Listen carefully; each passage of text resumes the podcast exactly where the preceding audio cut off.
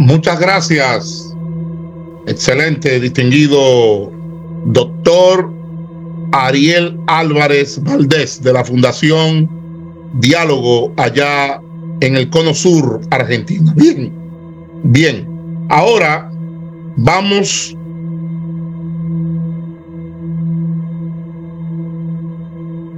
a la parte del debate, diálogo, y nos vamos con la primera pregunta que se le hiciera al doctor Yatensi Bonilla acerca de si realmente los evangelistas Mateo, Marcos, Lucas y Juan escribieron ellos mismos los evangelios o ellos tomaron, ellos bebieron, ellos copiaron de otras tradiciones escritas. Y en esta parte dejamos primeramente al doctor Piñero, luego el doctor Ariel Álvarez Valdés y luego, por supuesto, al que respondió la pregunta, al doctor Yatensi Bonilla. Adelante, doctor Antonio Piñero.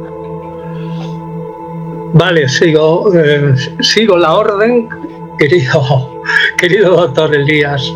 Paulino y hablo yo. Bueno, a mí lo que me parece eh, lo que ha dicho el doctor Bonilla, que está bien por una parte, pero yo tendría eh, dificultades más bien de orden general, cómo él interpreta el Evangelio de Juan.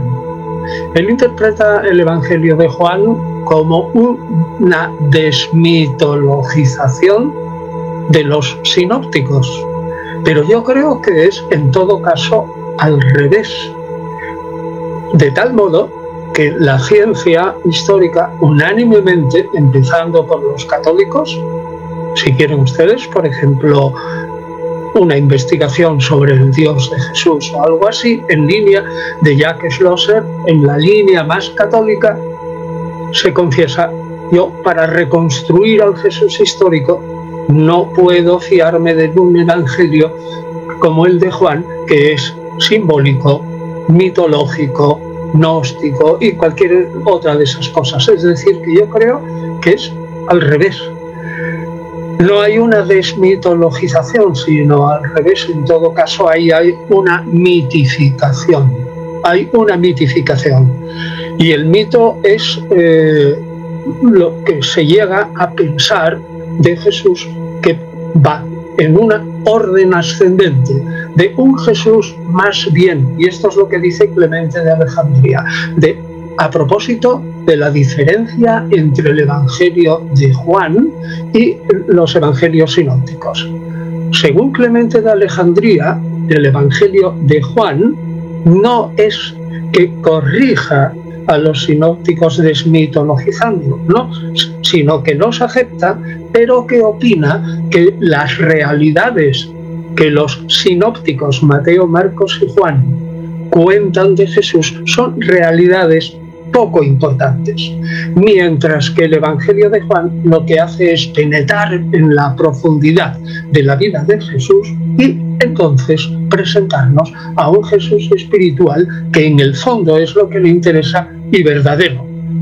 Yo diría que el Evangelio de Juan es, eh, está centrado sobre todo, no solo, ya hablaremos luego de estas parábolas en acción, que a mí ya adelanto, me parece muy interesante la idea, sino eh, adelanto también o lanzo la idea que sí aparece en los libros del Nuevo Testamento, en que esas, eh, esa manera de pensar a un Jesús muy, muy diferente está fundamentalmente, está fundamentalmente eh, realizada en los grandes monólogos de Jesús. Es decir, en esas partes de los, sobre todo a partir del 14, del capítulo 14 al 17, en el que Jesús tiene larguísimos monólogos y habla de sí, de su misión, etc. Bueno, pues entonces, en mi opinión y en la de mi colega Gonzalo Fontana, esa presunta desmitologización no son más que recreaciones fíjese en la palabra, recreaciones para teatrales en un oficio podríamos decir el término protestante, que viene del hebreo abodá, en un servicio litúrgico en el cual los profetas cristianos hablan, hablan en nombre de Jesús, en el Espíritu de Jesús y como Jesús habría hablado si se le hubiera eh, tenido en cuenta profundamente, como habla el Evangelio de Juan. Por lo tanto, por lo tanto, estas, estos monólogos de Jesús lo que hacen es magnificar, ensalzar, eh, en realidad mitologizar a Jesús, obviando todo lo de no mitológico y rastrero, precisamente en los evangelios sinóticos que nos sirven para eh, recobrar lo que se puede el Jesús histórico. Es decir, yo no, no estoy de acuerdo con ese planteamiento de la desmitologización. Y la segunda idea, y con esto termino, no estoy de acuerdo también en que los evangelios sean una obra, sean un griego de traducción, en absoluto. No es un griego de traducción. Nosotros tenemos dentro de la filología muchos ejemplos de lo que es un griego de traducción y se han hecho ya y se han estudiado las características. Los evangelios se compusieron por gente que quizás fuera bilingüe, eso es otra cosa.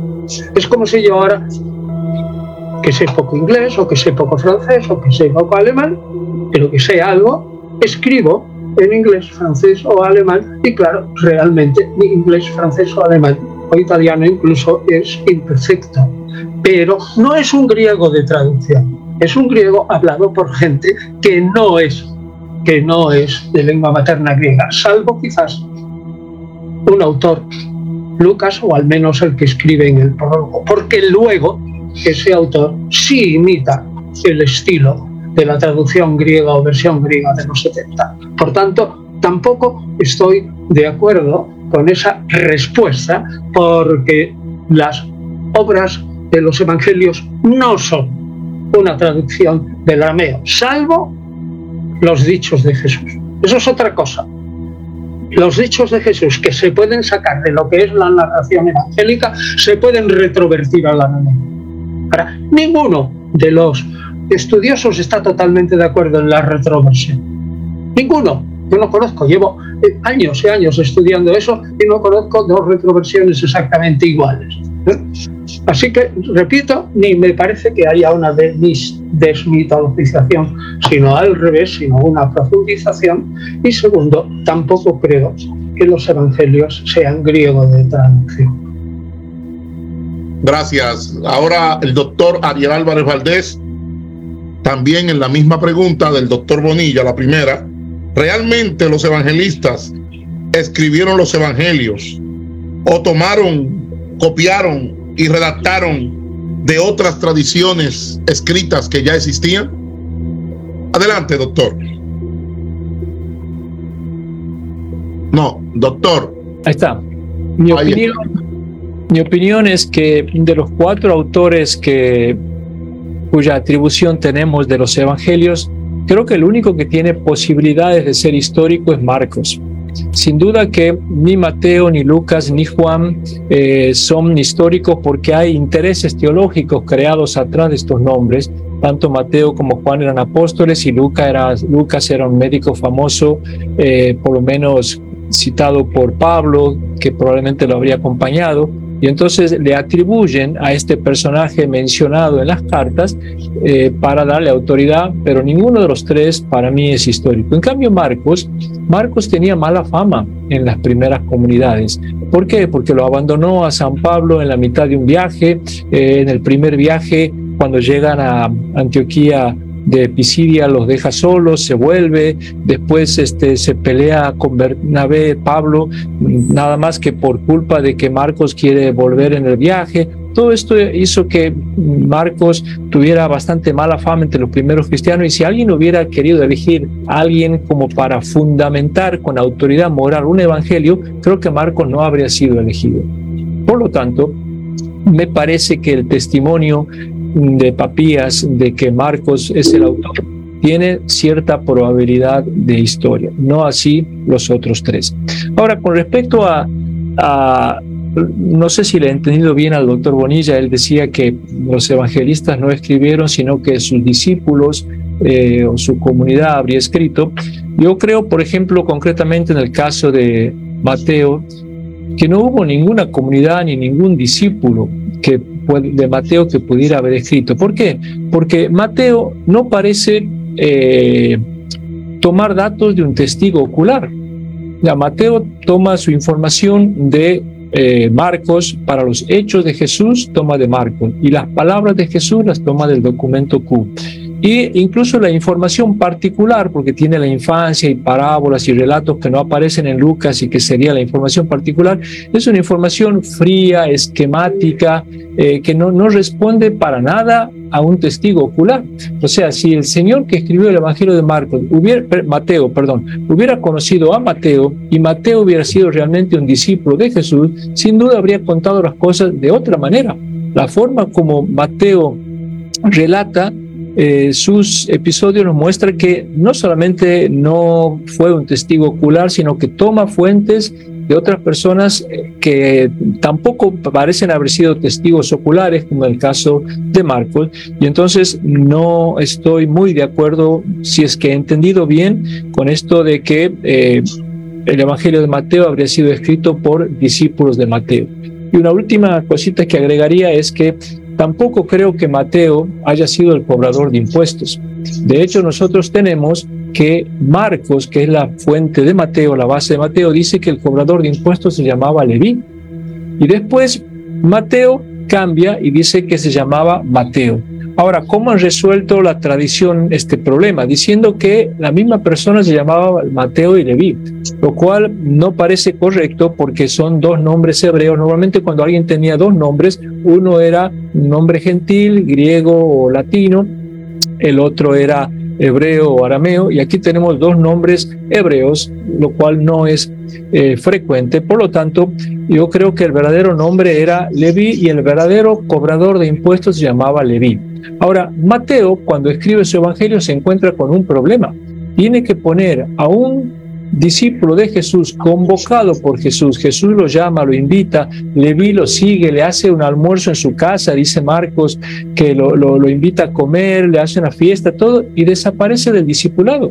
¿Cómo es posible que un discípulo que le ha dicho sí a Jesús no aparezca en la lista de los doce ni en ninguna parte? Entonces, ¿qué hace Mateo? Mateo, creo yo, que no puede soportar, digamos así, que alguien que le ha dicho sí a Jesús después no esté con Jesús. Y entonces elimina el nombre de Leví y prefiere dar el nombre de alguno de los doce y va y elige el nombre de Mateo porque en griego el nombre de Mateo es lo más parecido a discípulo, Matetes, Matés, Matetes y por lo tanto era el que mejor cuadraba para a la hora de inventarle un nombre a este cobrador de impuestos que no podía ser Levi, tenía que ser alguno de los doce para que haya perseverado hasta el final. La verdad que no sabemos qué fue de la vida de Levi, a lo mejor se enfermó, a lo mejor abandonó, a lo mejor se murió y al principio le dijo que sí a Jesús y desapareció de la historia. Pero Mateo no quiere que desaparezca un seguidor de Jesús de la historia y entonces le pone un nombre de alguno de los que sí persevera hasta el final y le puso el nombre de Mateo. Gracias, doctor Ariel Álvarez Valdés. Doctor Yatensi Bonilla, es su turno para defender su punto acerca de si realmente los evangelistas escribieron los evangelios o tomaron, redactaron y copiaron de otras tradiciones escritas que ya existían. Adelante, doctor Yatensi Bonilla del seminario Semisú en Suramérica. Gracias, doctor Paulino. Bueno, voy a empezar precisando comentarios. Como tuve 10 minutos, de pronto no di una cátedra, sino que di un resumen del resumen. Primero, que no, bueno, yo no hablé, no sé a quién se refería el doctor Ariel, que Mateo era un cobrador de impuestos. Yo no toqué ese tema por si acaso. Eso no, Eso no es de mi cosecha. ya. Segundo, eh, cuando dije, voy a precisarlo primero, cuando dije que Juan desmitologiza sobre los evangelios, no estoy diciendo que intencionalmente el escrito de Juan está dedicado a desmitologizar los escritos sinóticos. Ese no era mi línea, no.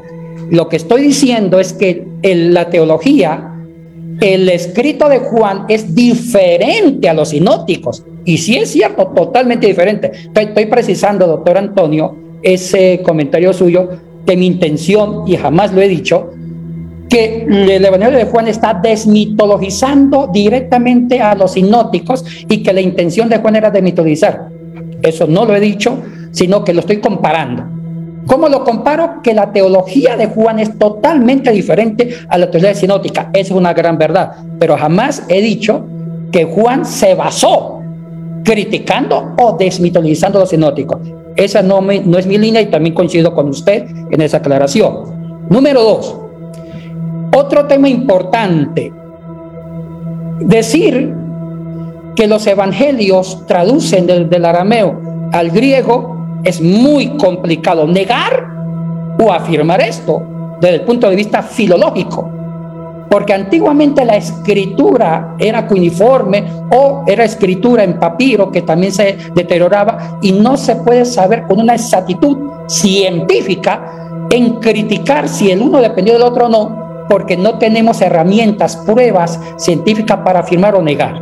Entonces, por eso yo me voy con mucho cuidado, con mucho cuidado, porque no hay una verdad eh, íntegra sobre esto. Pero sí puedo decir que Juan sí es un escrito griego puro, porque representa una teología gnóstica o antinóstica. Es otro debate académico. Muchos dicen que el Evangelio de Juan era para desmontar o criticar el gnosticismo que estaba en, en Éfeso con Cerinto. Otros dicen que están a favor del gnosticismo.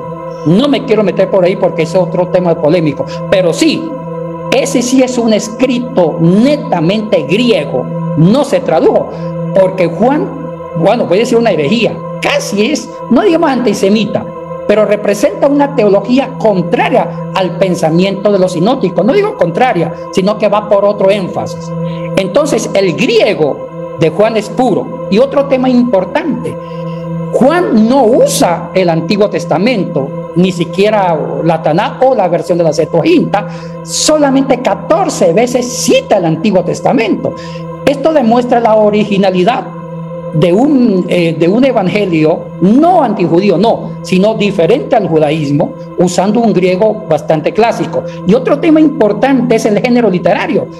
El evangelio que usa full diálogos es Juan. Y eso es clásico de la literatura antigua.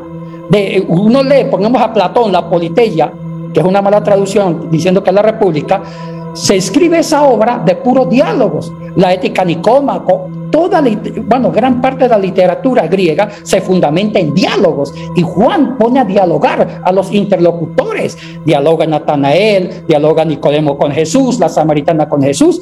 Esto demuestra la originalidad de un evangelio diferente al judaísmo que representa la teología griega escrita en, en, Asia Menor. Entonces, quería aclarar esto, doctor, quería aclararlo, que eh, no me estaba refiriendo que tomó lo sinótico y desmitologizó, no, sino que estaba comparando, una simple comparación, diciendo que, lo, que Juan es una desmitologización de lo sinótico como una comparación más, no diciendo que se escribió Juan para atacar a los sinóticos. Este no era en sí. Y gracias por decirlo, doctor, para aclarar bien los conceptos. Ahora, los sinóticos. Aquí sí hay un poco de problema. Siempre, inclusive el doctor Boismar, que usted lo debe haber leído bastante, que propuso la teoría de comentaria, y por la línea jesuita, siempre se pensó la posibilidad de un Mateo en arameo. Y eso es lo que se ha tratado de reconstruir, un Mateo en arameo diferente al Mateo canónico. Ahora, revisen algo que es curioso, comparen las bienaventuranzas como lo citó quien fue, que el doctor Ariel dijo. Lucas tiene eh, cuatro bienaventuranzas de carencia. Mateo tiene nueve. Cuatro de carencia y cinco de atributo. Dichosos los pobres, eh, dicho, perdón, dichosos los amantes a la paz, eh, los mansos, etcétera, etcétera. Ahora, es muy difícil pensar que el propio Mateo haya adornado, inventado o, tal vez eh, eh, sacado cinco bienaventuranzas más con una gran eh, pericia académica. Entonces se piensa que en el primer Mateo de pronto son teorías, no son verdades científicas, porque en el mundo de la escritura antigua no hay verdades absolutas, porque no tenemos copias o fotocopias.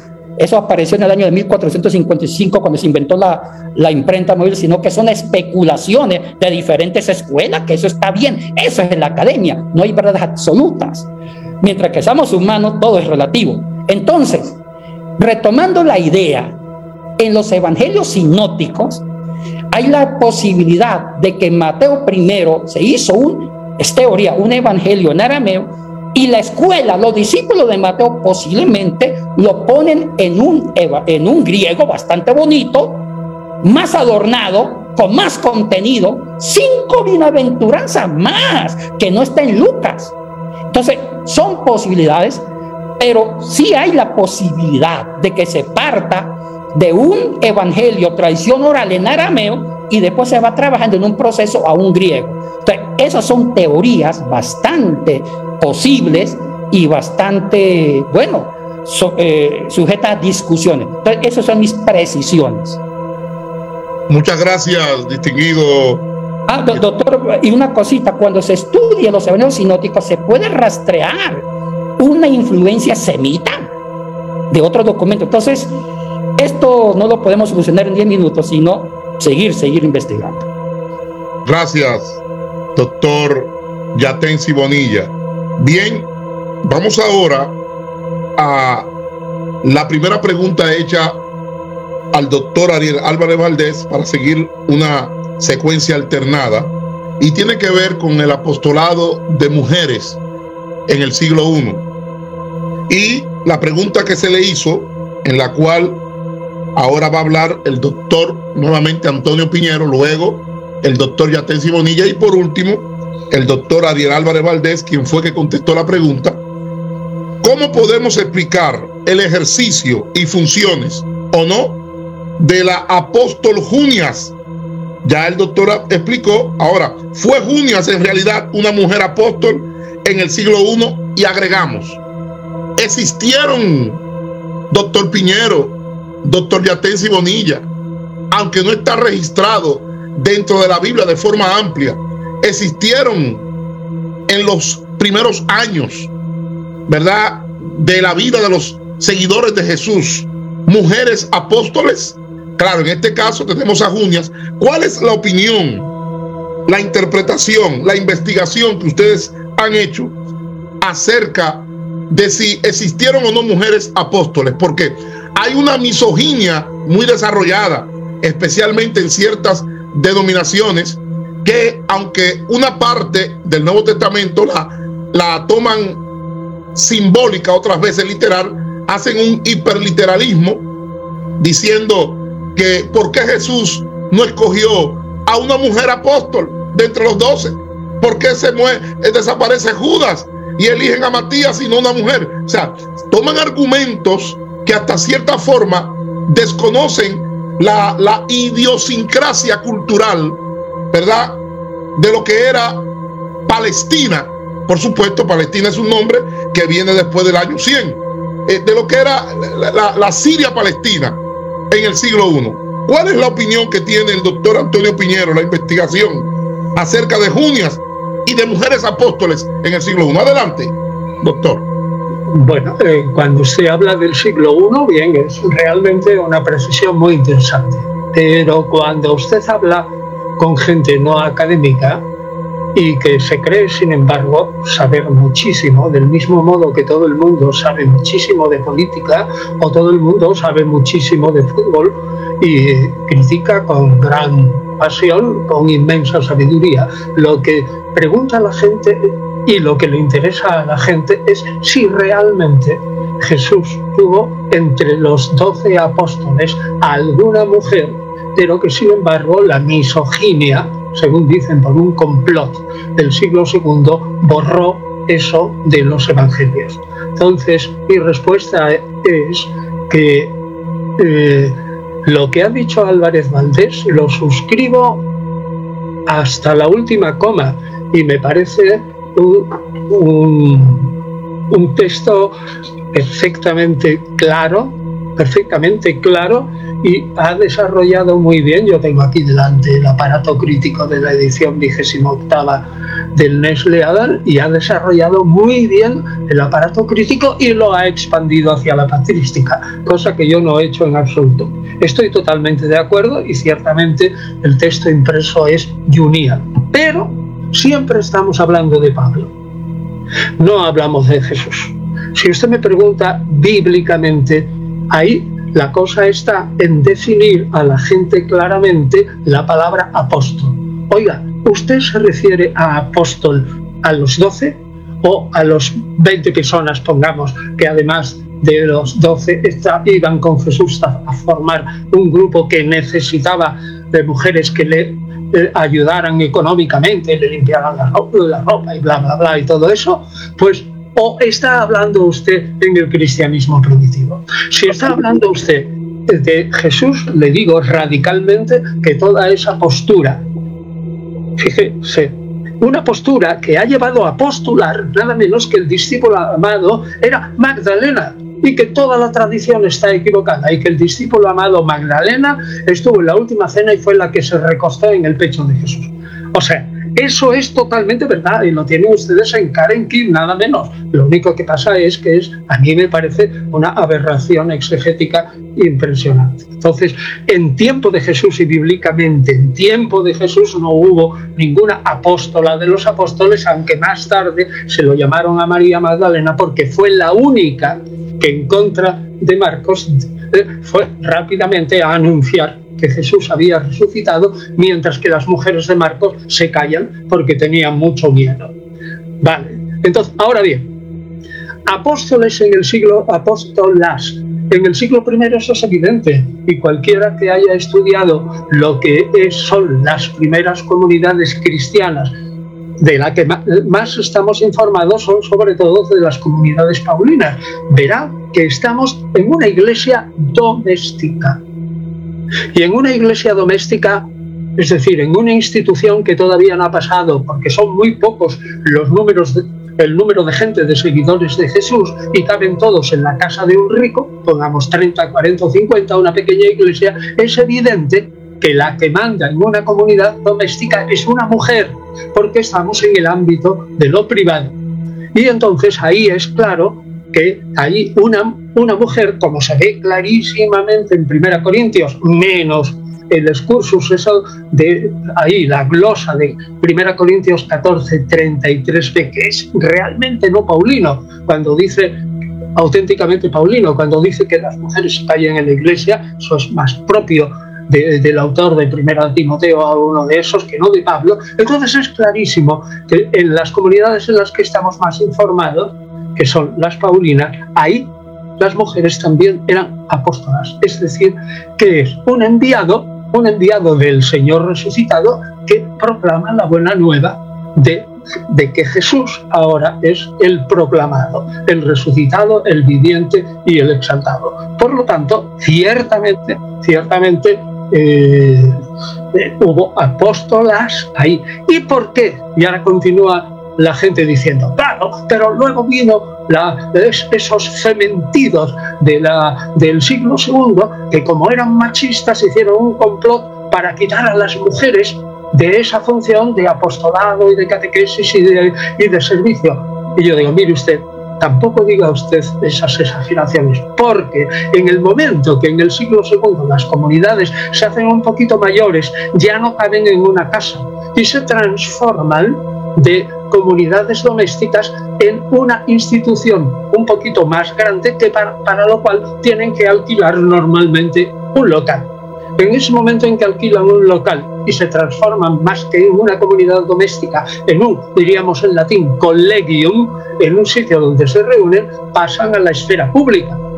Y al pasar una comunidad a la esfera pública, evidentemente no hace falta ningún complot para saber que una comunidad religiosa en la esfera pública está gobernado en Jerusalén, en Israel y en Grecia y en Roma por varones. No hay ningún complot. Y precisamente por eso Por eso ahí en el siglo II las mujeres empiezan a tener menos categoría como evangelizadoras, maestras y apóstoles, que en el fondo viene a ser lo mismo con distintas palabras, pero no por un complot machista. Por último, le quiero decir, no, lo de Palestina lo que usted, sí, lo de Palestina como nombre de Israel insultante y tal, se generaliza en tiempo de después de Adriano, pero es el nombre antiquísimo de la zona eh, de los cananeos inicios del siglo I, que eran los peleses, cuyo origen no sabemos si son los, los hombres del mar o cualquier cosa, o, los fenicios, en fin, todo eso queda oscuro porque no hay elementos. Palestina es un nombre muy, muy antiguo para indicar Israel. Lo único que pasa es que los romanos lo utilizan para fastidiar, ¿eh? y para fastidiar a los judíos. Bueno, pues entonces quedamos en, eso. A ver, no sé si he respondido, yo creo que sí. Gracias, gracias. Ahora pasamos, gracias, doctor Antonio Piñero. Pasamos ahí mismo con la misma pregunta, el punto de vista e interpretación del biblista doctor Yatensi Bonilla, por favor. Bueno, estoy de acuerdo con los dos por esa misma línea, con Ariel y con el doctor Antonio. Voy a sumar algo, una preocupación actual. Eh, no quiero repetir las mismas dos posturas, que coincido perfectamente, y simplemente agrego algo. Pablo usa la palabra matetes para decir discípulas, usa esa expresión. Y yo a veces quiero entender la diferencia entre discípula o discípulo con apóstol. Eh, veo que son dos formas, tal vez de la misma, para ver una realidad.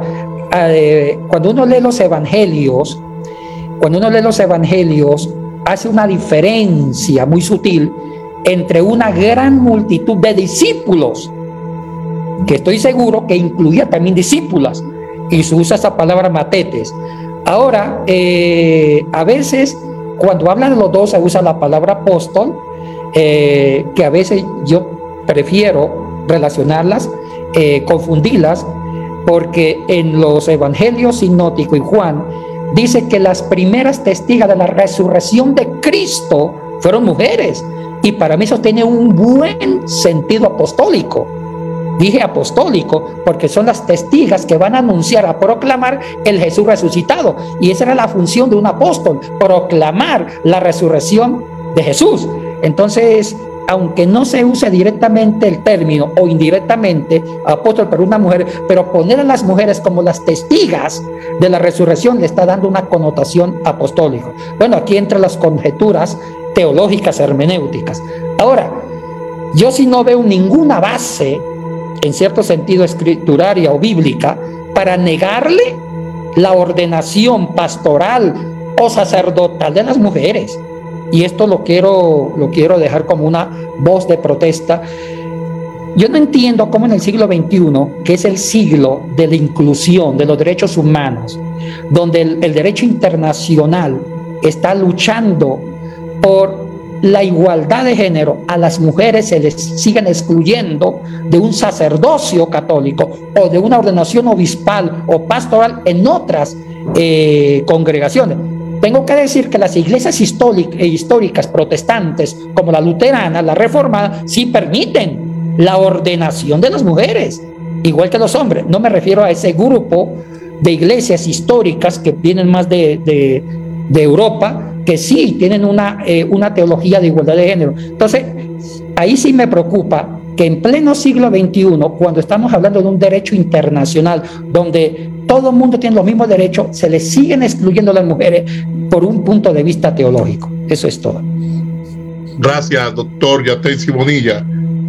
Adelante, doctor Ariel Álvarez Valdés, si tiene que reforzar eh, ya el punto expuesto de forma magistral por usted si tienen algo que agregar o si no, pasamos entonces. adelante. brevemente iba a decir que estoy de acuerdo con las observaciones tanto del doctor Piñero como del doctor Bonilla. También estoy de acuerdo con lo que dice el doctor Bonilla, que la Iglesia Católica está desfasada, no solamente de su época y de su tiempo, sino también de la teología actual. Debería, hace tiempo que debería haber aceptado el sacerdocio femenino eh, y lo, lo hago, la crítica como católico que soy, nunca me gusta criticar ninguna religión fuera de la católica, es la única que critico porque lo hago desde adentro y me siento involucrado. Eh, pero sí también quería decir que cuando hablé del tema de Junia, solamente aludía al problema de si el nombre era masculino o femenino. Hay dos problemas más que se suscitan en este tema que no aludí por falta de tiempo. Una era eh, qué clase, eh, si, es decir, si realmente ella pertenecía o no al grupo de los apóstoles. ¿Por qué? Porque algunos exegetas sostienen que la frase en la que Pablo alaba a Junia no dice ensalzada entre los apóstoles, sino ensalzada por los apóstoles. Por ejemplo, Michael Burer y Daniel Wallace, en un artículo que han escrito hace poco, en el 2001, claramente dicen que eh, lo que Pablo habría querido decir era que los apóstoles hablaban bien de ella, pero no que ella pertenecía al grupo de los apóstoles. Pero cuando leemos el texto original en griego, en realidad eh, eh, Pablo dice que Junia era ensalzada en tois apostolois, lo cual según interpreto yo, significa precisamente entre los apóstoles. Para decir por los apóstoles tendría que haber dicho hipoton apostolum, cosa que no dice.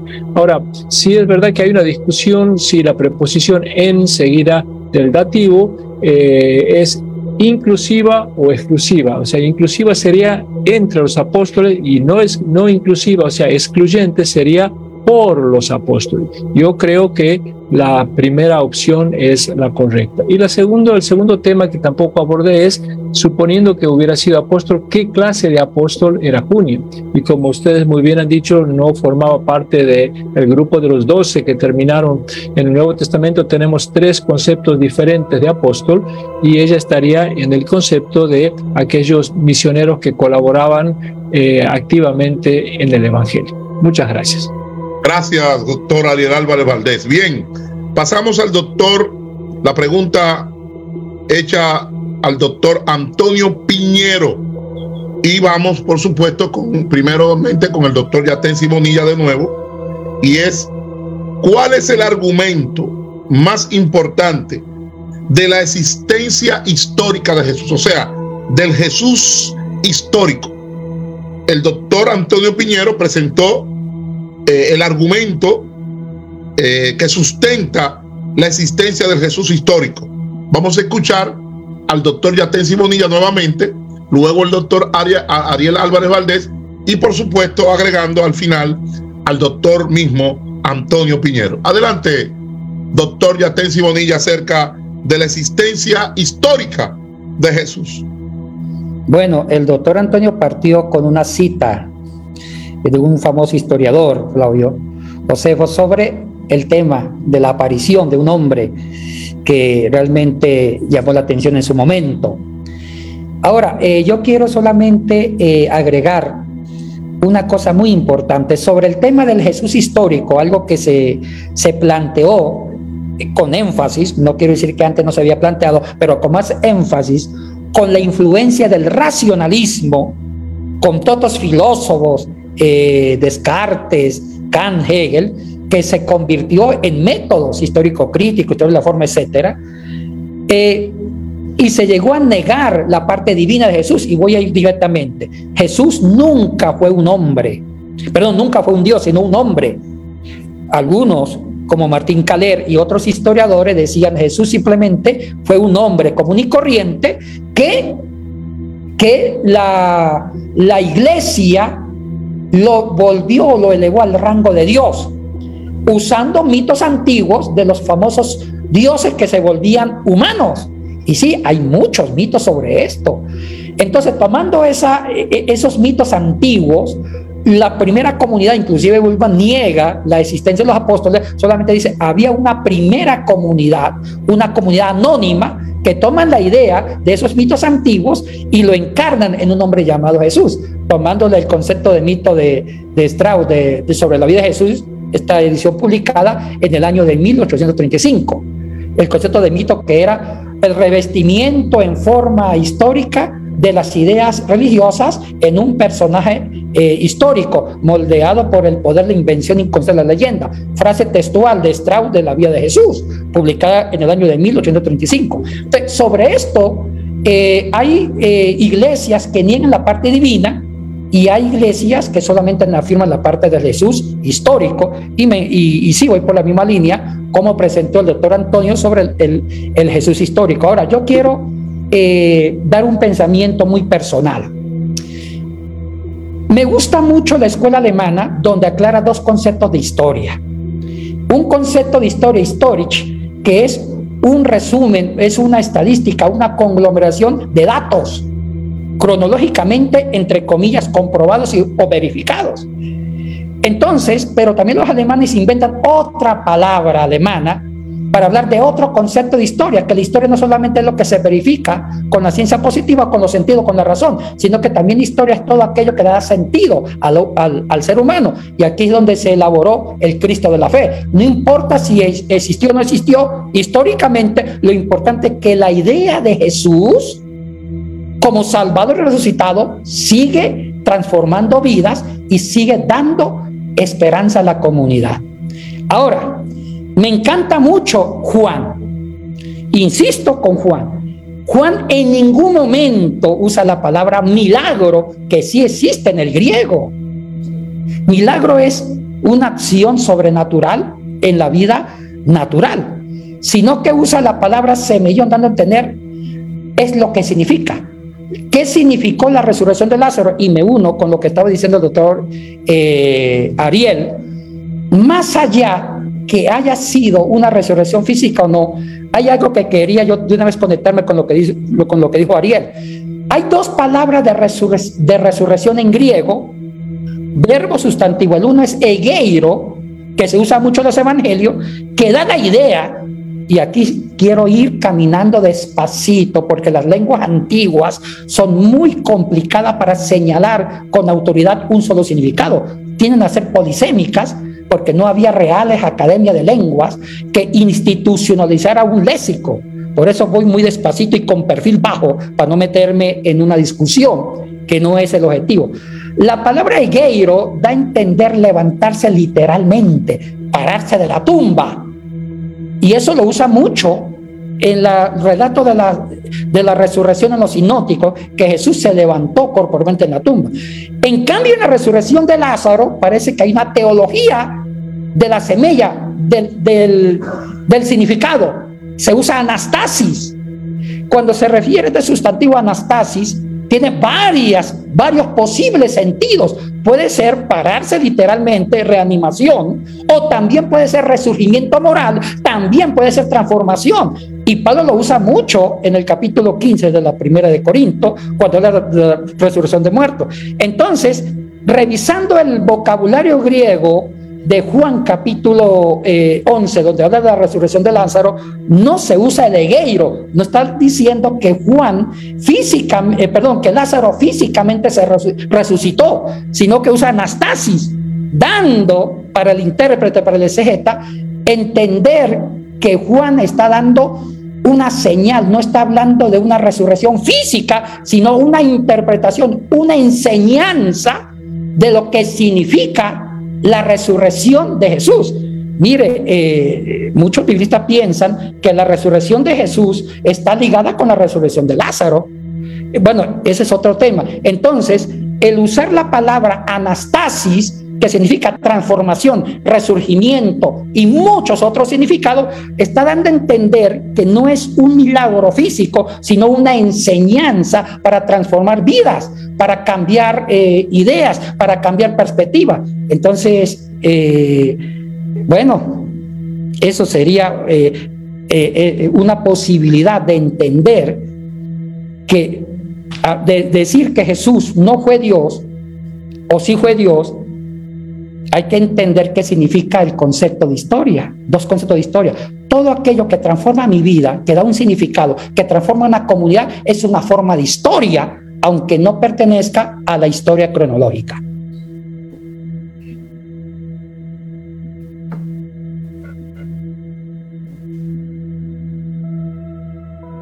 El micrófono.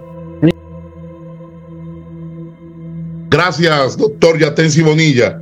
Vamos a pasar de inmediato a la segunda pregunta que se le hiciera al doctor Yatensi Bonilla acerca de la literalidad o la historicidad de las tentaciones de Jesús. Y la pregunta fue, y cuando haga la pregunta paso de inmediato al doctor Antonio Piñero, ¿son históricas las tentaciones de Jesús? Si las tentaciones de Jesús que narran los sinópticos, los evangelios sinópticos, son históricas, ¿por qué Juan no las tiene? Y pasamos de inmediato a la respuesta, opinión e interpretación y parecer del filólogo, filólogo, doctor Antonio Piñero. Piñero. Adelante, doctor. Oiga, doctor Paulino, ¿usted por qué acentúa tanto mi nombre y mi oficio? Porque es Piñero, no, no Piñeiro. Ya, pero basta con que lo diga correctamente. Correcto. Y, que soy filólogo es evidente. Eh, y lo agradezco, eso sí que lo agradezco. Que hay mucha gente por ahí que dicen que si yo he sido sacerdote y todas esas cosas y tal, lo cual es absolutamente falso. Es decir, yo no he estudiado jamás teología. En esto me confieso ignaro. Yo no soy un teólogo, no sé teología más que aquello que yo he tenido que aprender por mi cuenta para entender los textos. El filólogo lo único que hace es eh, muy modestamente intentar recuperar el texto original en lo posible a partir de los testimonios que nos han quedado de los de eh, la obra original que se ha perdido irremisiblemente y que no quedan más que copias y copias. Una vez que hace, lo edita intentando poner las variantes más importantes de los manuscritos que considera que son dignos de tener en cuenta, pero que él no elige como base, y luego lo traduce y lo interpreta tal como pensaban los, eh, los personajes en ese momento. En ese momento que se escribió ¿eh? sin sacar absolutamente ninguna deducción que valga para la vida, para la vida de, cada uno. ¿Vale? Bien, ¿y, qué más? ¿Me puede repetir qué más era cuál es su interés? Si son, si son históricas, Ah, lo de las tentaciones. Bien. Bueno, eh, eh, entonces el modesto filólogo, el modesto filólogo, al ver que eh, Marcos solo habla y dice y fue impulsado por el Espíritu para eh, ser llevado al desierto. Y no dice más, no, no expande más. Y que luego esas tentaciones están expandidas de un modo teológico. Y que aquí parece bien claro que el interés es fundamentalmente teológico, como se ha dicho aquí. Es decir, no entro, no entro a decir si Hebreos tenía razón en que Jesús eh, fue tentado continuamente o si tenían razón los evangelistas que presentan la impecabilidad de Jesús como que no fue tentado nada más que una vez, o si tenía razón Juan que dice que en el momento en cuanto eh, llega la pasión de Jesús, el demonio empieza otra vez a estar activo. El filólogo aquí adopta una actitud escéptica. Yo no lo sé si fue histórico o no, pero más bien da da la impresión que la literatura eh, evangélica en este punto tiene todos los pintos, eh, perdón, todas las pintas de ser una literatura legendaria y teológica. Y como la teología pertenece en el fondo a la elucubración puramente humana, humana no revelada. La teología es una reflexión sobre lo que se cree revelado. La, teología como tal es una, es, una eh, ciencia fantástica que pertenece a la fantasía y al cerebro humano. Así que yo desde ese punto de vista modestamente respondo, no lo sé, no creo, ni me abstengo, pero más bien me inclino a pensar que por todo el conjunto eh, por todo el análisis, en fin, voy a pasar de largo el tremendo análisis a la que ha sido sometido ese pericopa en todos los comentarios, pues tiene toda la pinta de ser legendario. Lo cual no obsta para que el cristiano, desde el punto de vista de la fe, saque su lección particular y lo aplique a su vida. Pero ese ya no es el oficio del filólogo, sino del teólogo, a quien yo respeto, pero me siento ignorante. Gracias, gracias, doctor. Adelante con la misma pregunta, su posición o antítesis, o si está de acuerdo, con el doctor Ariel Álvarez Valdés. Adelante, doctor, con las tentaciones de Jesús. Ah, sí, perdón. Eh, bueno, yo mm, básicamente estoy de acuerdo con lo que dice el doctor Bonilla, estoy muy de acuerdo, o sea, no se trata de un episodio histórico, hay muchísimos argumentos que contradirían su historicidad. Eh, el hecho, como él muy bien decía, que el, diario, el diablo se le presenta de manera frontal, sin camuflaje y a cara descubierta, lo invita a pecar, que se le aparece una sola vez en su vida y después no volvió más. El hecho mismo de que dice que después de tentarlo a Jesús en el desierto, lo llevó hasta el templo de Jerusalén. Y uno se pregunta, ¿cómo lo llevó el diablo a Jesús? Lo llevó alzando, lo llevó volando. Y este traslado, cualquiera hubiera sido este traslado, implicaría aceptar un milagro por parte del diablo, lo cual teológicamente es imposible porque según dice la tradición bíblica, solo Dios puede hacer milagros. Si leemos el Salmo 72, 18, el Salmo 86, 10, dice, solo tú haces milagros y utiliza la palabra hebrea para referirse a milagros, así que la tradición bíblica dice que el diablo no puede hacer milagros, no lo pudo llevar a Jesús. Además dice que en la última tentación lo llevó a una montaña alta y le mostró todos los reinos del mundo. ¿Dónde está esa montaña desde donde se pueda contemplar todos los reinos del mundo, todos los países del mundo, no existe esa montaña. Además dice que Jesús tuvo las, tentaciones después de ayunar 40 días en el desierto, lo cual sabemos que es imposible porque nadie puede sobrevivir a un ayuno de 40 días. Y además, hace poco salió la noticia de un pastor protestante que intentó hacer un ayuno de 40 días y murió. Claro, la única forma es que Jesús hubiera hecho un milagro, pero entonces, ¿qué sentido tenía su ayuno? Si hubiera hecho el milagro, habría sido una burla y no habría sido realmente un ayuno. Entonces, todo esto efectivamente yo comparto con el doctor Bonilla eh, y también comparto las conclusiones que él ha sacado, o sea, que Jesús no tuvo solamente tres tentaciones, el relato de las tentaciones no solamente contradice la carta a los hebreos, sino al mismo evangelista Lucas. Lucas en el capítulo 22, en la última cena, Jesús le dice a sus discípulos, ustedes que me acompañaron a lo largo de todas mis tentaciones, les daré un reino como mi Padre me dio a mí. Ahora, Jesús aquí no puede estar refiriéndose a las tentaciones del desierto porque en ellas no estaban los discípulos. ¿Cómo le va a decir ustedes me acompañaron en todas mis tentaciones? Por lo tanto, tiene que tratarse de todas las tentaciones que Jesús tuvo durante toda su vida.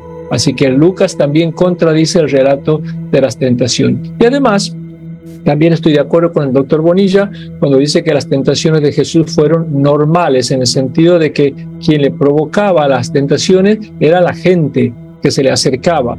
Eh, por ejemplo, cuando se le acercan los fariseos y saduceos para tentarlo, o cuando le trae la mujer adúltera para tentarlo. O sea, era la gente lo que. En todo eso estoy de acuerdo. En lo que no estoy de acuerdo con el doctor Bonilla es que él dice que, si es que no lo he entendido mal, que eh, el objetivo de las tentaciones era desviarlo a Jesús de su misión como siervo sufriente, que Satanás pretendía eso, eh, o, el relato teológico, mejor dicho, porque no es histórico, el relato teológico pretendía mostrar un intento de Jesús de desviarse como siervo sufriente y que representan las tres tentaciones más comunes del ser humano. ¿Por qué no estoy de acuerdo? Porque yo creo que el relato de las tres tentaciones en realidad representan las tres tentaciones que el pueblo de Israel tuvo en el desierto.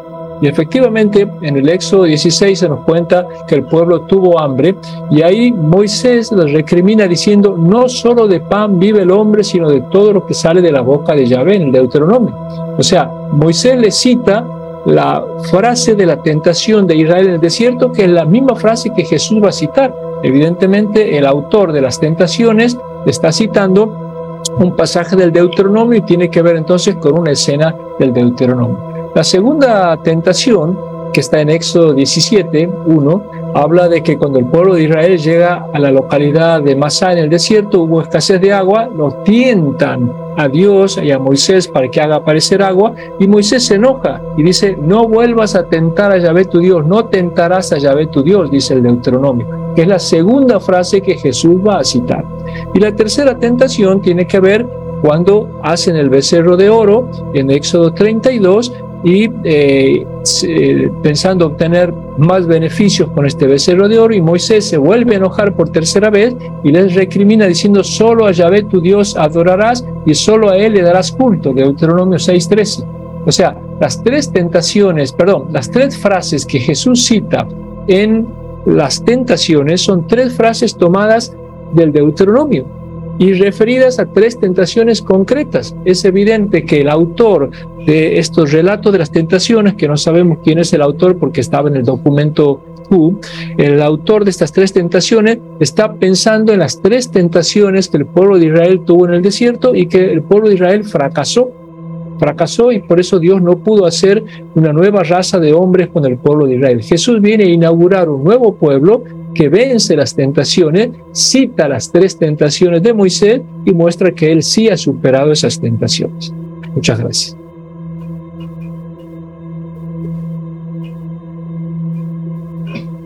Está muteado, doctor. Gracias, doctor Ariel Álvarez Valdés.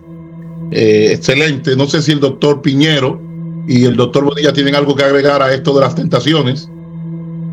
Eh, hay un comentario que está en el...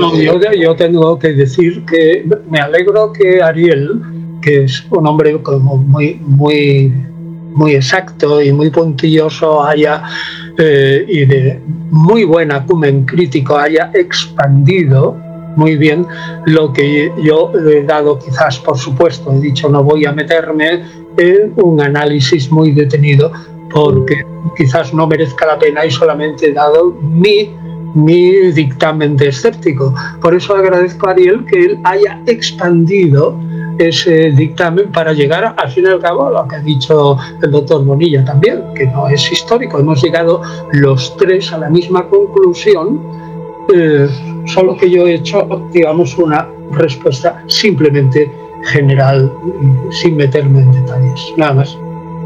Sí, doctor Bonilla, ¿algo que agregar? Bueno, estoy muy de acuerdo con el doctor Antonio y también con Ariel. Ahora, ¿cuál es la, la, verdad científica de lo que quiso decir el autor en un conjunto de, de signos lingüísticos? Yo tampoco lo sé. La única forma de saber el primer sentido cuando, en, la, en la comunicación, cuando alguien escribe un mensaje, el único que puede decir qué quiso decir, qué quiso comunicar, es el dueño del mensaje, el emisor ya el, receptor especula lo que quiso decir el emisor. Lamentablemente los autores de los evangelios ya no están, están muertos. Ellos solamente nos pueden aclarar qué quisieron decir. Pero también lo que dice Ariel, me sumo, es otra muy sabia y muy posible interpretación. Totalmente de acuerdo. Totalmente de acuerdo. Se suma otra interpretación más que yo también estoy totalmente de acuerdo. Entonces, ¿quién puede cerrar el primer sentido? Resucitar o los propios responsables del texto. Eh, una pregunta directamente. ¿Piensan ustedes, los tres eh, eruditos eminentes, que el relato que aparece en los sinópticos de las tentaciones fue un midrash para comparar a Jesús como el nuevo Moisés? Pudiera ser, pregunto. Bueno, yo eh, voy a mojarme el primero. Yo creo que el Midrash de comparar a Jesús en el, Evangelio de Mateo está claro, eh, en, el, en la estructura del Evangelio de Mateo, y se ve muy, muy claro. Es posible que sea un Midrash al de Deuteronomio. Es posible, puesto que esa es la técnica del Midrash también, la, la repetición que es Derash, ¿no? que en realidad es repetir, ¿no? pues es repetir una idea, pero expandiéndola con otras. Ahora, realmente el nuevo Moisés, si es que es, esa teoría es cierta, que probablemente lo es, se ve clarísimamente en la posible división del Evangelio de Mateo en cinco bloques o en los cinco grandes discursos que están en esos bloques, que según se ha visto desde un tiempo inmemorial, corresponden teológicamente a los cinco libros que también la tradición judía eh, proclama que escribió Moisés, sea o no cierto, que probablemente no lo es, pero bueno, es lo que proclama la tradición judía. Gracias, doctor Piñero. Doctor Bonilla, antes de pasar al doctor Ariel.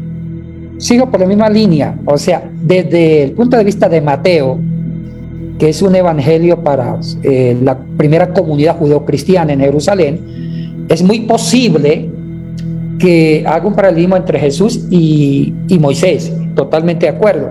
Donde sí tengo mis dudas, que Lucas lo vea de esa manera. Ahí sí no le puedo decir. Ahora, es un midrash de corte jurídico, aláquico. Ustedes saben que habían varios tipos de midrash. Midrash exhortativo, profético y un midrash legislativo, que es el aláquico, que en este caso se aplicaría en el tema de Mateo. Gracias. Doctor Ariel Álvarez Valdés. Eh, sí, yo creo, como decía el doctor Piñero, que Mateo en general, desde la infancia hasta la vida adulta de Jesús, lo presenta a Jesús en paralelismo con Moisés. Pero no creo, no creo que el relato de las tentaciones tenga que ver eh, con el paralelismo con Moisés, sino, vuelvo a decir, con el pueblo de Israel. ¿Por qué? Porque si vemos el contexto del relato, eh, en el Antiguo Testamento el pueblo de Israel atraviesa prodigiosamente el mar Jesús atraviesa prodigiosamente el río, el río Jordán, porque ocurren todos estos prodigios, los dos atraviesan prodigiosamente el lago.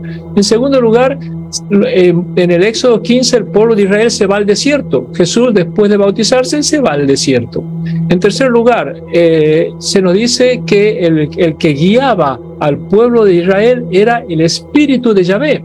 En tercer lugar, aparece en Mateo que quien lo conduce a Jesús al desierto es el espíritu de Dios. En cuarto lugar, dice que estuvieron 40 años en el desierto. Jesús estuvo 40 días en el desierto. En quinto lugar, sufrieron principalmente tres tentaciones. Jesús sufre tres tentaciones. Quien vive todo esto es el pueblo de Israel. Entonces Jesús aparece enmarcado como el nuevo pueblo de Israel, no Moisés. Después, sacando el relato de las tentaciones, en todo lo demás aparece sin duda Jesús como Moisés. Pero en este contexto creo que es el pueblo de Israel por todo lo que aparece recubierto en este ropaje eh, literario con el que lo pone Mateo. Gracias, doctor. ¿Puedo decir una cosa y preguntarle a Ariel Valdés? Eh, eh, usted, doctor Ariel Álvarez Valdés, está totalmente convencido de que Mateo 1, 2 son un producto de la misma mano que Mateo 3, 28 hasta el final? Eh, depende de lo que significa por la misma mano. Si es eh, por la misma mano del evangelista que escribió de tres en adelante, eh, probablemente no. Probablemente no sean tradiciones que las pudo haber encontrado más o menos escritas Mateo, pero sí estoy convencido, creo por lo menos, que quien las introdujo en el cuerpo del Evangelio es el mismo autor del cuerpo del Evangelio. O sea que no fueron añadidas en un segundo momento las, escenas de la infancia de Jesús. Y lo mismo opino con la infancia de Lucas. Yo creo que los relatos de la infancia fueron añadidos por el mismo autor del resto del cuerpo, porque hay muchas escenas que son como un adelanto del resto del cuerpo. Y entonces es como que están como llamando o convocando a los demás capítulos y que quedarían como en el aire, como huérfanas, si no supusieran el resto del cuerpo. Entonces, no sé si las escribió el mismo autor, evidentemente hay un lenguaje diferente, probablemente las encontró en alguna fuente, pero sí me parece que quien las terminó eh, homogeneizando y dándole la redacción final es el mismo autor del cuerpo. Pues a mí, Ariel, sinceramente eso me parece imposible salvo que Mateo hubiera sido muy listo y muy tonto a la vez, puesto que todos los personajes que aparecen en Mateo 1 y 2 ¿eh? no tienen nada que ver con el resto del Evangelio. Y en el resto del Evangelio los personajes ignoran absolutamente todo lo prodigioso que hay en Jesús. Y que ya está dicho en el mismo Evangelio. Sin embargo, si ha sido otra mano y teniendo en cuenta que sabemos históricamente que el Corpus Paulino fue editado para nuestra desgracia en el siglo II, lo más probable, lo más probable ya que en todos los manuscritos aparece ineludiblemente Mateo 1 y 2 unido al resto del Evangelio de Mateo, que sea otra mano ¿eh? que de una manera absolutamente torpe, absolutamente torpe, yo digo, hay una desconexión absoluta entre 1, 2 y Mateo 3 en adelante.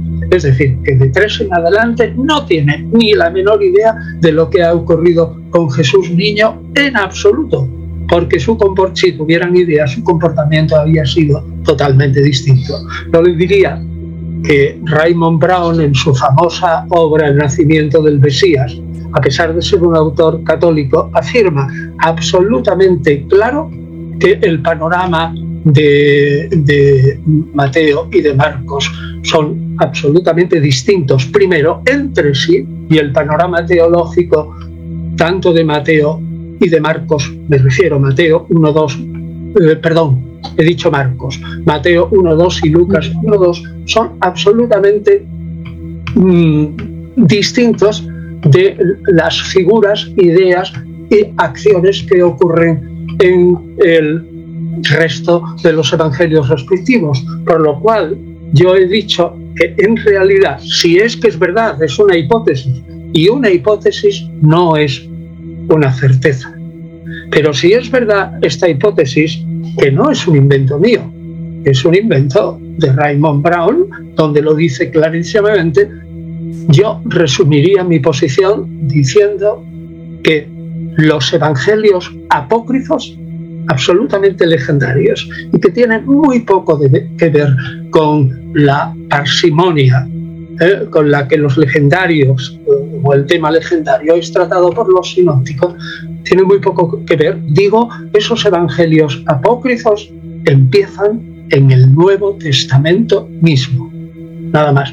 Y esos evangelios apócrifos son Mateo 1.2 y Lucas 1.2 y que lo más probable, filológicamente, es que sean añadidos, pero no por la misma mano, que hubiera sido una torpeza infinita, sino por otra mano. Nada más. Es, es una hipótesis, ¿eh? pero una hipótesis no es una certeza, repito. ¿Eh? No, solamente, no solamente Mateo 1 y 2 y Lucas 1 y 2 son distintos, sino son absolutamente incompatibles. Incompatibles entre sí. Claro. Es posible armar una infancia de Jesús juntando estos dos relatos. Según Lucas, la Sagrada Familia vivía en Nazaret y según Mateo eran oriundos de Belén. Ya, pero eso es las contradicciones entre sí. Me refiero sí. no es que sean incompatibles entre sí, que eso afecta a su historicidad, ¿de acuerdo? Sino lo que yo hablo es de la incompatibilidad de Mateo 1.2 con Mateo 28 y la incompatibilidad de Lucas 1 y 2 con, en parte, ¿eh? Lucas 3 al 24. Sí. pero es una hipótesis. Sí, sí, sí, sí, la conozco muy bien y creo que tiene su peso, pero también me parece que tiene peso el tomar eh, Mateo 1 y 2 como parte integrante, no digo con el mismo autor, pero sí por lo mismo con la redacción unitaria, porque muchos de los temas teológicos que va a desarrollar después Mateo aparecen aquí. El versículo 1 nomás ya genealogía de Jesucristo, hijo de David. Es el primer tema, perdón, el título central que le va a dar Mateo a su personaje Jesús en contra del título que le da Marcos. Marcos prioriza el título de Rabí. En cambio, Mateo le va a quitar a Jesús el título de Rabí. Los únicos que le llaman Rabí son los enemigos y le va a dar el título de hijo de David que aparece ya aquí en el primer versículo. Y aparece también muchos de los temas, la realeza de Jesús eh, con los magos que vienen, eh, la cita permanente de las profecías que se cumplen, que después la va a desarrollar Mateo. Aquí aparecen cuatro o cinco citas bíblicas con la, con la cita de cumplimiento para que se cumpliera la profecía, para que se cumpliera. Es el mismo estilo que va a utilizar después el autor a partir de los capítulos 3 en adelante. Claro que sí, Ariel. Hombre, no va a ser tan súper torpe que, lo meta como una cuña, pero aunque todo lo que tú dices es absolutamente verdad, también me parece que razonablemente considerada es, eh, tiene más peso la hipótesis que yo propongo en unión con Raymond Brown. Solo eso, ¿eh? que tiene un poco más de peso. Bueno, a lo mejor nos hemos, doctor Paulino, desviado un poco, pero... Está interesante el debate. Eh, hay dos preguntas pendientes y hay una que no se ha hecho, que se va a dejar para allá cerrar este debate. Vamos eh, en la pregunta que se le hizo al doctor Ariel Álvarez Valdés acerca de la resurrección de Lázaro, que dio una explicación magistral. ¿Cuál es la opinión, doctor Antonio Piñero, luego el doctor Yatensi Bonilla, la interpretación científica académica, filológica, exegética que ustedes tienen acerca de si la resurrección de Lázaro fue un hecho histórico o no, con respecto a la disertación que hiciera respondiendo el doctor Ariel Álvarez Valdés de la Fundación Diálogo. Adelante, doctor Antonio Piñero. Pues no, agradezco de nuevo a Ariel, ciertamente la iluminación que nos ha hecho, a mí me convence mucho. Es una explicación muy buena muy buena. Solamente lo que diría Ariel es que eh, el único pequeño fallo, que luego pasó a una valoración general, es, yo lo diría que es en el punto 7, cuando tú dices que no hay vuelta a la vida terrena al comparar lo del rico de Pulón, ¿no? Lucas 16 con Juan 11. No hay vuelta a la vida terrena. Pues yo creo, yo creo que eh, ciertamente en, la, el final, digamos, de, de la resurrección de Lázaro es una vuelta a la vida terrena totalmente, mientras que el final del el pobre en el rico de Pulón es ninguna vuelta a la vida terrena. Solamente eso, es una pequeña, una pequeña matización. Por lo demás, a mí me parece estupendo. Y otra idea. Cuando ibas hablando Ariel, yo iba pensando que quizás ya tu comparación iba a ser, en vez de eh, comparar el texto de la resurrección de Lázaro con el de Lucas, que lo ibas a comparar con la de la higuera, no en la versión de Lucas, sino en la otra versión en la que realmente todo encaja igual. Es decir, la parábola acción se cumple prácticamente igual, no solo en la parábola del rico de Pulón, sino muy bien, y quizás en algún aspecto mejor, en la parábola de la higuera. No sé si opinas tú eso, porque yo, cuando tú hablabas, inmediatamente dije, caramba, aquí ahora va a hacer una comparación con la higuera, y me llevé una sorpresa, no había leído en absoluto la comunicación de Ariel, y lo comparaste con el rico de Pulón.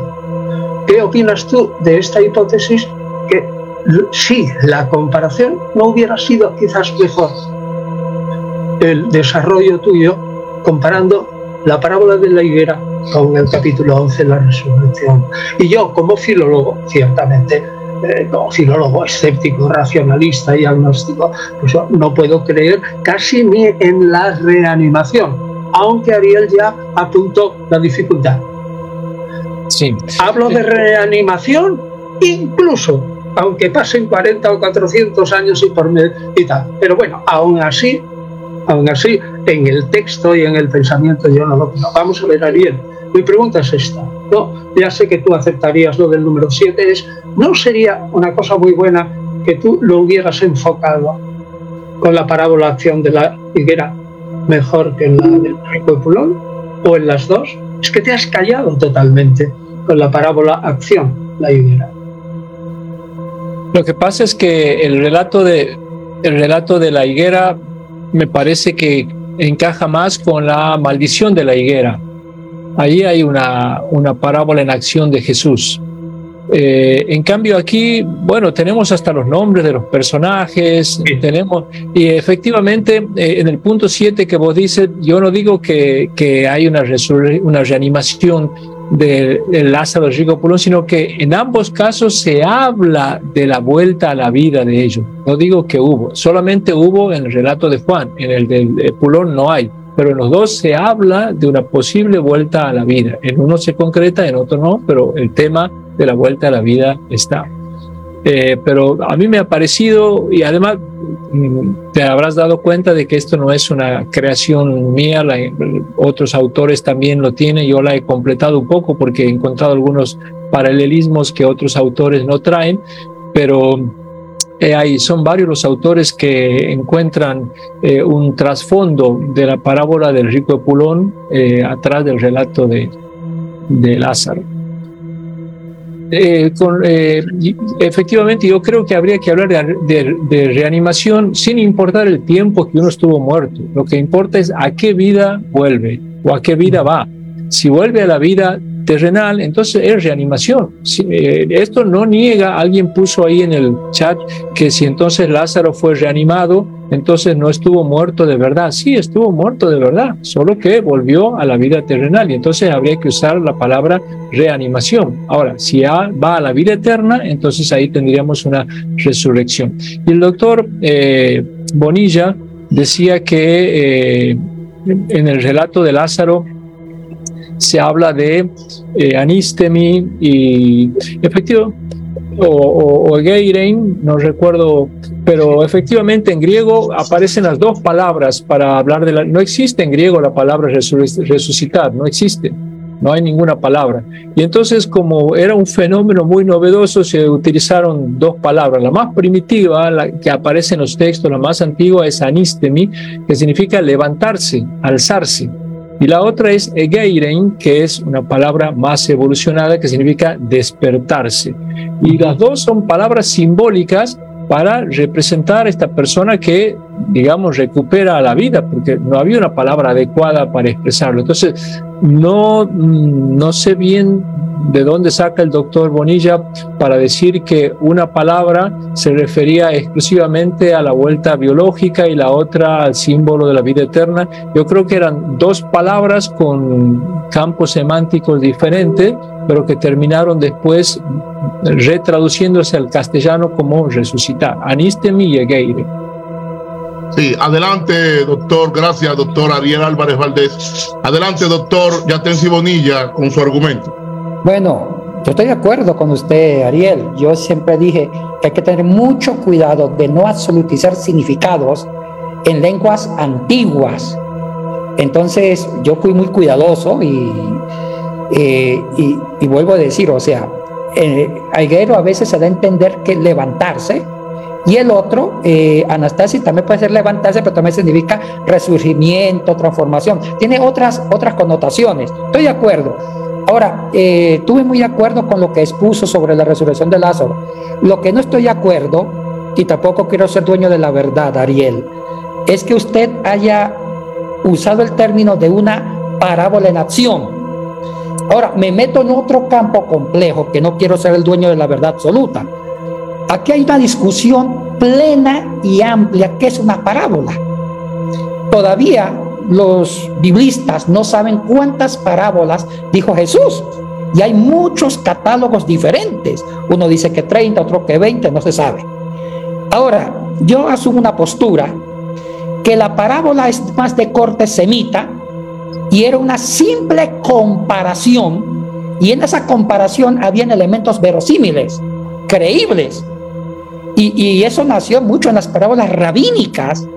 Antes de que Jesús pronunciaran las parábolas en los sinóticos, varias de ellas las tomó de una colección de parábolas rabínicas, y son varias, especialmente la que está esta parábola en Juan 20 de los, de los cinco grupos de trabajadores.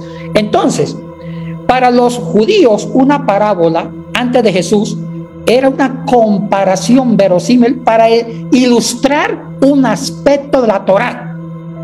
Jesucristo toma varias parábolas y hace una modificación para ilustrar un aspecto del reino, con tendencia del reino, no totalmente con tendencia del reino. Ahora, la alegoría ya es una metáfora continuada. Yo sinceramente no veo en Juan parábolas, sino alegorías. Porque una alegoría es una metáfora donde no hay que tomarlo en sentido propio, sino que es una exageración, es una, es una figura literaria. Entonces, yo me atrevería a decir, y esto con mucho respeto, que lo que hay en, en, Juan 11, en la resurrección de Lázaro, es una alegoría que quiere resaltar el fundamento de la vida. Porque, ¿qué, qué coincidencia? Los 20 capítulos de Juan, si descartamos el número 21, por razones que ustedes ya saben, los 20 capítulos de Juan solamente hay siete milagros que no se repiten. Comenzando con las bodas de Cana en Juan 2 y así sucesivamente, como que resaltando un aspecto de logos de, de Jesús. Y termina el milagro o la señal número 7 en relación con la resurrección de Jesús. Qué interesante. Entonces, yo me atrevería a, pensar que más que una narración de, un, de una resurrección es eh, eh, es como una forma de alegoría para defender a Jesús como el fundamento de la vida. Porque acuérdese que un tema central de Juan es que eh, Juan presenta a Jesús como la luz, la vida. Hay muchas palabras que constantemente está repitiendo. Jesús es la vida, Jesús es la vida, Jesús es la, la verdad, Jesús es la luz. Y ya el prólogo va eh, dando el, el, como se dice, la agenda de todo el Evangelio. Entonces yo veo que el tema de la resurrección de Lázaro más que una eh, parábola, es una metáfora continuada para ilustrar en forma apologéticamente el tema de la vida. Y usted sabe que la alegoría tiene más un fundamento de la literatura griega cuando hicieron alegoría en base a la promiscuidad de los dioses para defender a eh, la honra de los dioses. Y, sabemos que la escuela alejandrina judía usaron la alegoría, la judaizaron y también Orígenes y Clemente cristianizaron la alegoría por motivos teológicos. Me acuerdo eh, uno de los textos más importantes eh, de un famoso historiador judío cuando comparó la prohibición de que los judíos no comieran carne de cerdo, lo compara con eh, que los judíos no se junten con gentiles paganos, que son como cerdos. Entonces, es una forma de alegorizar por motivos eh, apologéticos. Esa, con mucho respeto, era mi discrepancia. Perfecto, doctor. Tiene toda la razón. A lo mejor yo no he sido claro porque lo que yo pretendía decir es que el relato de Lázaro pasó por tres etapas. Primero, habría sido una parábola una parábola al estilo de la, de la parábola del rico Pulón y el pobre Lázaro. En un segundo momento se habría convertido en una parábola en acción. Jesús habría pasado a actuar, a operar en esta parábola. Y en un tercer momento entra como un relato simbólico. Yo no usé la palabra alegoría, pero dije que era un relato simbólico. Efectivamente, Juan convierte una parábola en acción en un relato simbólico, como otras escenas como la de la samaritana, por ejemplo, que sabemos que ahí no hay un relato histórico, Jesús nunca fue a predicar a los samaritanos. Entonces, eh, eh, son tres etapas por las que habría pasado el relato de Lázaro. Y la tercera, estoy plenamente de acuerdo con usted, que habría sido un relato eh, una, simbólico o alegórico. Gracias, doctor Ariel Álvarez Valdés. Hay una pregunta que es por la que pensamos cerrar, queda pendiente, la de si la prueba de que Jesús creía que el reino de Dios se establecería en la tierra y no en el cielo, que es la opinión de Bonilla y de Ariel Álvarez Valdés. Pero antes de pasar a la transmisión, hay una pregunta que todo el mundo desea escuchar de ustedes.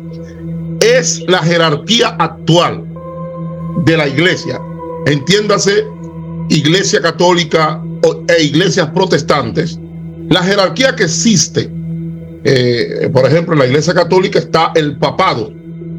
Años atrás, ustedes recuerdan que se hablaba del pulpurado, que es un término que lo usan algunos autores. Eh, en las iglesias protestantes, algunos alegan que existen vaticanos evangélicos, vaticanos pentecostales, vaticanos cristianos.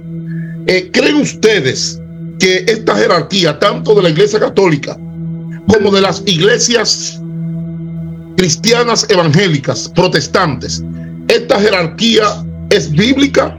Que se mantenga, por ejemplo, en la Iglesia Católica el Papa En las iglesias cristianas protestantes existe lo que se llama un término que no aparece en la Biblia de superintendente, ¿verdad? Y también otros le llaman obispos administrativos. Y ahí hay una serie de, rangos y categorías jerárquicas. Es bíblico, es bíblico este asunto de las categorías jerárquicas y quiero pasar primero con el doctor Yatensi Bonilla, luego el doctor Piñero y terminamos con el doctor Ariel Álvarez Valdés.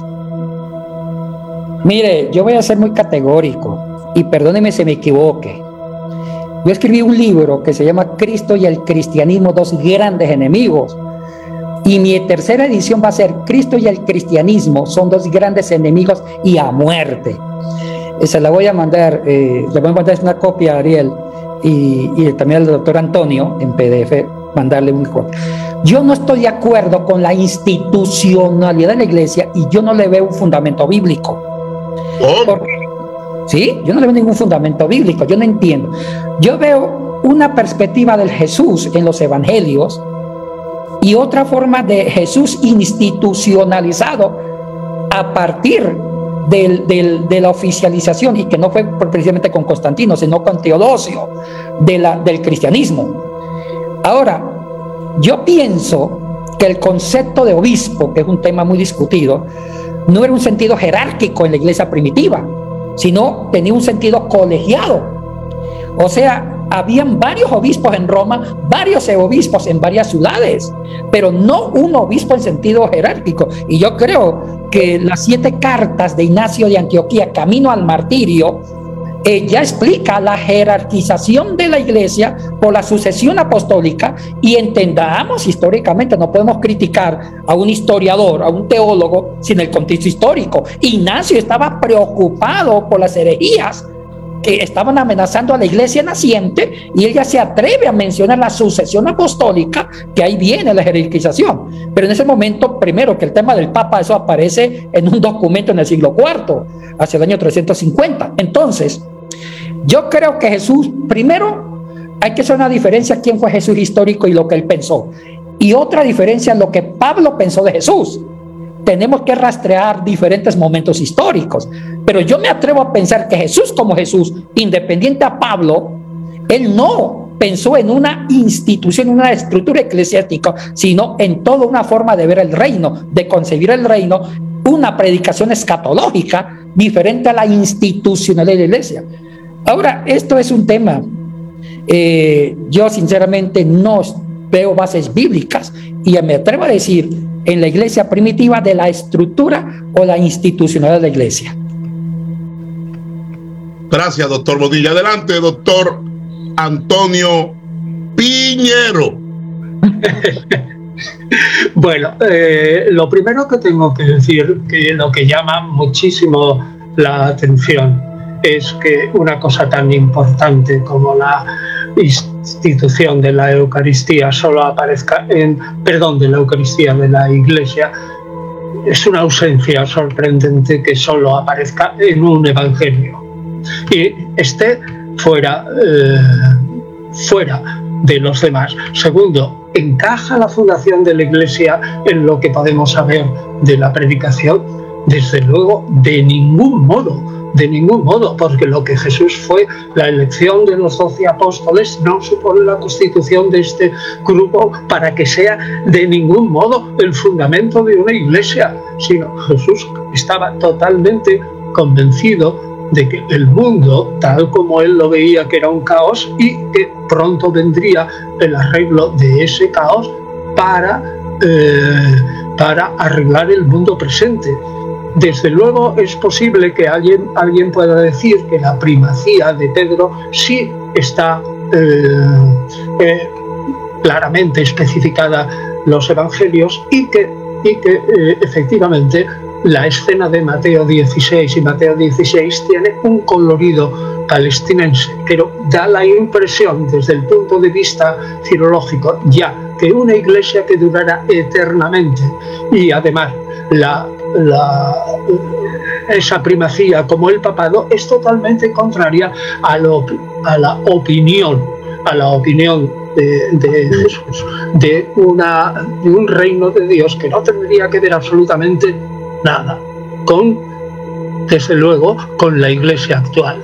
Aunque Jesús hubiera pensado en un germen futuro, lo más probable es que pensara que no era tonto, en que él moriría y que luego Dios instauraría, Dios instauraría el reino. Y dentro del reino no, hay una iglesia con las características que aparece en Mateo 16. Aparte, que ya ha señalado la teología protestante, que eh, lo fundamental de la primacía de Pedro se traslada a la primacía de...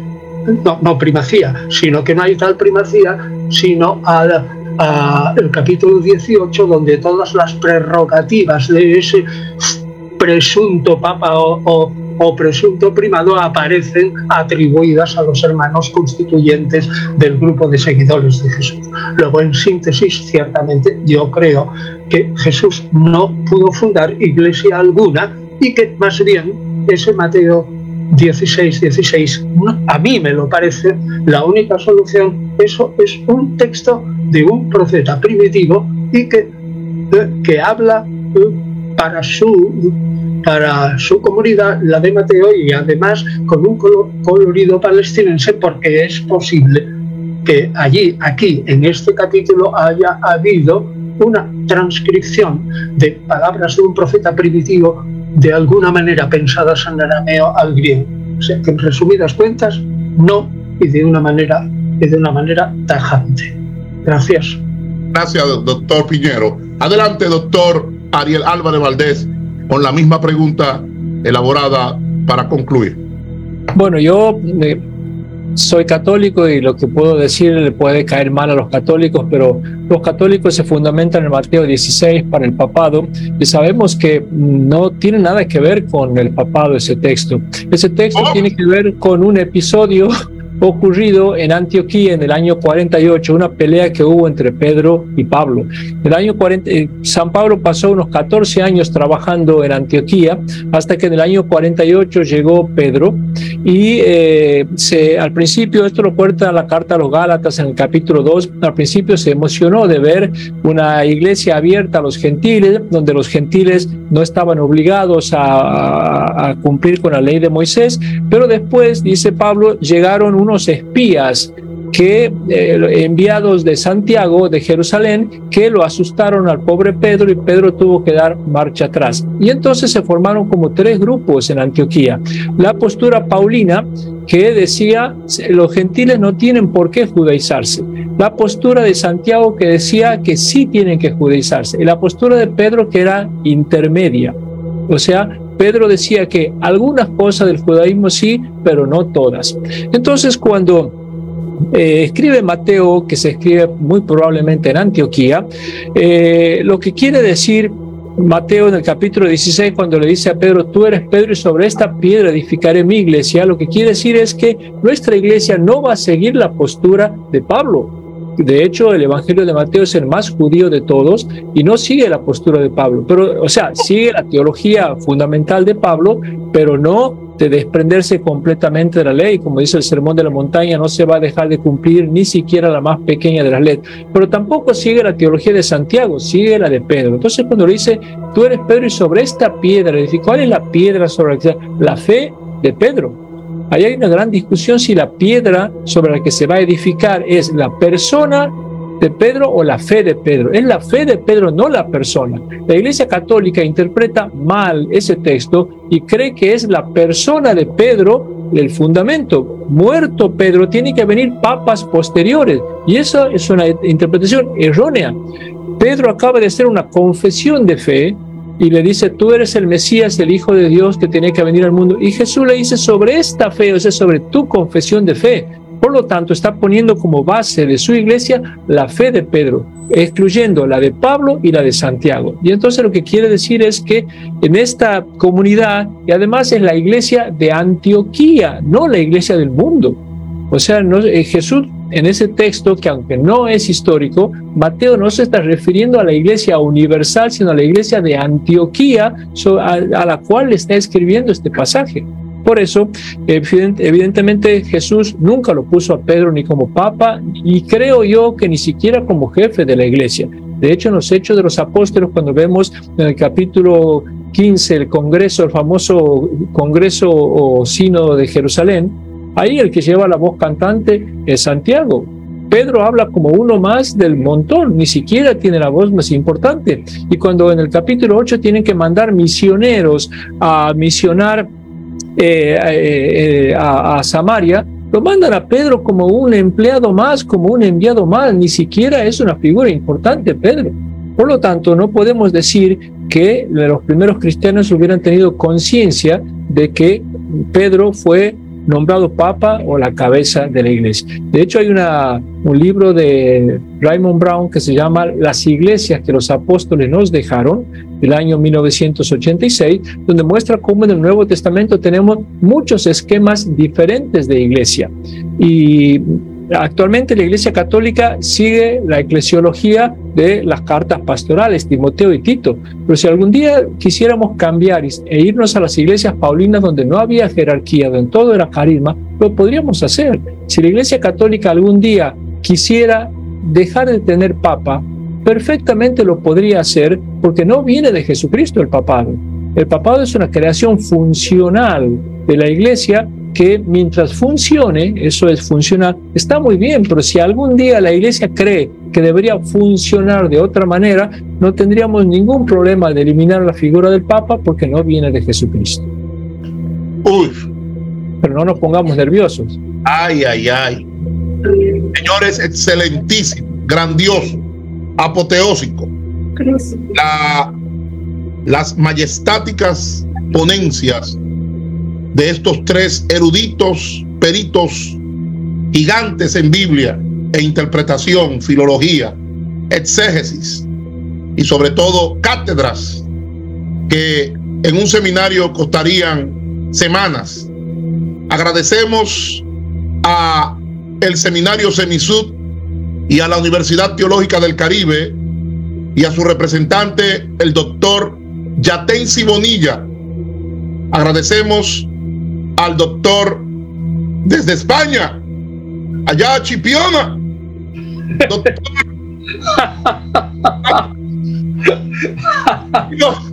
filólogo. Antonio. No me hagas reír, doctor. El que me río soy yo. Antonio Piñero, eh, catedrático emeritus de la Universidad Complutense de Madrid y también catedrático de diversas universidades, tanto presencial como por Zoom online, la modalidad del presente y del posmodernismo. Y agradecemos, por supuesto, desde Argentina, Santiago del Estero, al doctor biblista y exégeta Ariel Álvarez Valdés, de la Fundación y también presidente de la Fundación Diálogo y dejamos abierto el abanico y ya me llegó, lo planificaremos para una segunda parte, claro, no ahora, pero vamos a darle tiempo a que madure esta transmisión que se va a poner en varios posts, tanto de YouTube como de Facebook y diferentes redes sociales. Agradecemos la colaboración de estas tres instituciones y por supuesto a la que represento, BCC Adonai Elohim Christian University en su modalidad presencial y en su modalidad online, ¿verdad? Que patrocinó este evento histórico.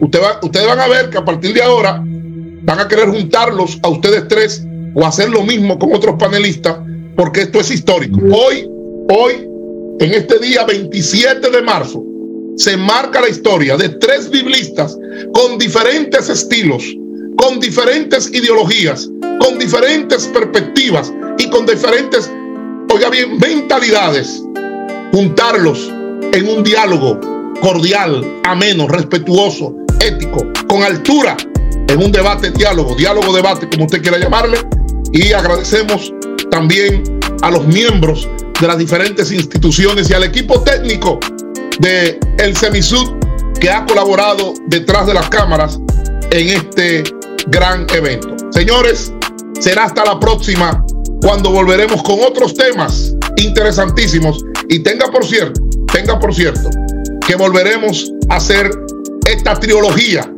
en la segunda parte. Se las estaremos anunciando próximamente. Gracias y paz. Despídanse, panelistas, por favor. Doctor Yatensi Bonilla, Piñero, doctor Piñero y doctor Ariel Álvarez Valdés. Bueno, eh, gracias por esta iniciativa al doctor Paulino del Semisud y también al doctor Antonio, fue un gusto conocerlo.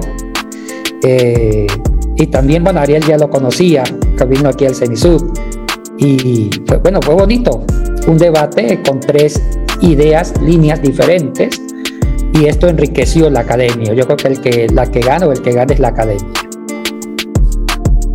Adelante, doctor Piñero. Muy bien, yo opino lo mismo que el doctor Monilla. Me parece un debate eh, ha sido modélico en el sentido de cortés, educado, incisivo, enriquecedor, multitud de perspectivas, ideas bastante interesantes desde el punto de vista de lo novedoso para la gente y sobre todo, sobre todo, la posibilidad de eh, contrastar. Eh, lo dijo el doctor Bonilla, no tenemos en historia antigua una certeza absoluta en nada, sino que todos son hipótesis plausibles. Lo único que ocurre en nuestro mundo es que, como decía antes, como la gente cree saber absolutamente, por ejemplo, de, fútbol sin haber estudiado absolutamente nada de fútbol y pontifica, del mismo modo cree saber del mundo antiguo en el que se basa nuestra religión sin haber estudiado. Y es que resulta que cuando estudias caes en la cuenta de que en el mundo antiguo no hay más remedio que hacer eso, investigar, sacar conclusiones plausibles por medios de la investigación y la imaginación investigativa. Así que muchas gracias por esta oportunidad. Yo me he enriquecido muchísimo con la aportación de mis dos colegas. Gracias. Gracias, doctor Piñero. Adelante, doctor Ariel Álvarez Valdés. No, yo también me siento muy honrado por esta por este encuentro, eh, sobre todo porque al doctor Bonilla y a Piñero los conocía, pero sin haber tenido una, una oportunidad como esta.